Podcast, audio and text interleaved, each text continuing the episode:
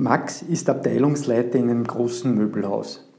Es ist Montagmorgen und er sitzt in seinem Büro über der Arbeitsplanung für die kommende Woche. Da geht die Türe auf und sein bester Designer kommt mit wenigen Worten zur Sache. Chef, ich will mich verändern. Ich kündige. Jede Führungskraft, sicherlich wir alle, haben diese oder eine ähnliche Situation bereits erlebt. Wir waren in den meisten Fällen enttäuscht. Und reflexartig taucht die Frage auf, warum ist das so? Muss es so sein?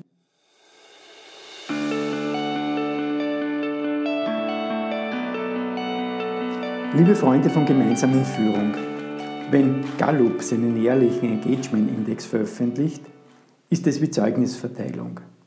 Denn es gibt das Zeugnis für Deutschlands Führungskräfte. Wie ihr wisst, ist dieses in den letzten Jahren nicht positiv ausgefallen. Und auch für 2020, dem Corona-Jahr, zeigt der Report keine gravierenden Verbesserungen. Einfach gesagt, es gibt eine gute und eine schlechte Nachricht. Welche wollt ihr zuerst hören? Okay, ich übernehme die Entscheidung. Fangen wir mit den Good News an. Die emotionale Bindung der Mitarbeiter zu ihrem Unternehmen hat sich um 2% erhöht. 17% der befragten Dienstnehmer gaben an, im Corona-Jahr 2020 hochemotional verbunden zu sein.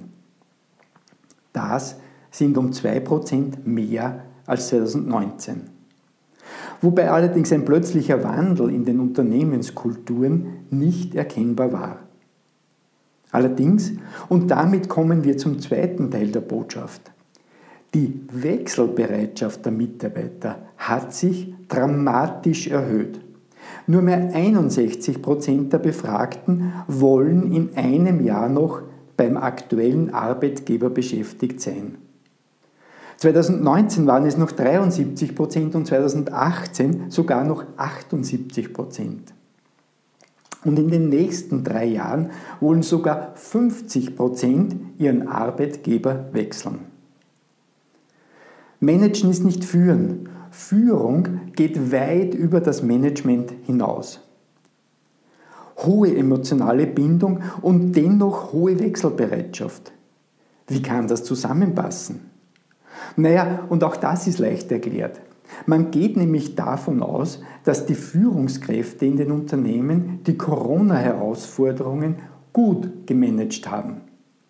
Sie haben dabei aber auf ihre Führungsaufgaben vergessen.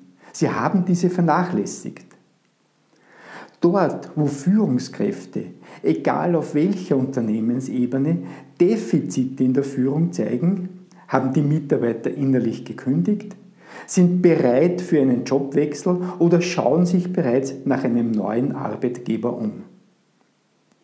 Wenn ihr mich jetzt fragt, naja, kannst du mir in einem Satz sagen, was ich machen soll? Dann gibt es für mich folgende Antwort. Kümmere dich um deine Mitarbeiter. Setze deinen Fokus als Leaderin oder als Leader darauf, sieh nicht nur die Arbeitskraft in ihnen, sondern sieh die Menschen. Konzentriere dich auf deine Führungsaufgaben, indem du förderst und indem du forderst. Bleib beharrlich dran, gib nicht beim ersten Gegenwind auf.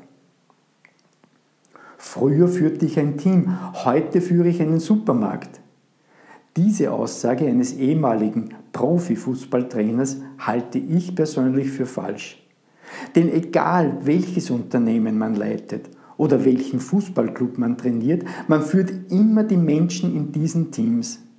Ihre Stärken zu erkennen und auszubauen, ihr Potenzial auszuschöpfen, das bedeutet für mich, sich um die Menschen in seinem Team zu kümmern.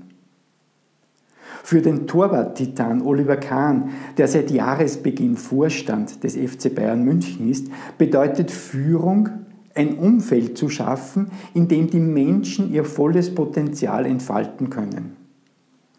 Das geht sicherlich nicht von heute auf morgen. Führung ist auch kein Sprint, sondern eher mit einem Marathon zu vergleichen. Dazu braucht es Ausdauer und Beharrlichkeit. Dies sind Themen für unseren nächsten Leader Talk am 13. April 2021. Dazu lade ich euch ganz herzlich ein, damit ihr als Leaderin oder als Leader mit euren Teams höchst erfolgreich seid. Euer Gerhard Steinberg.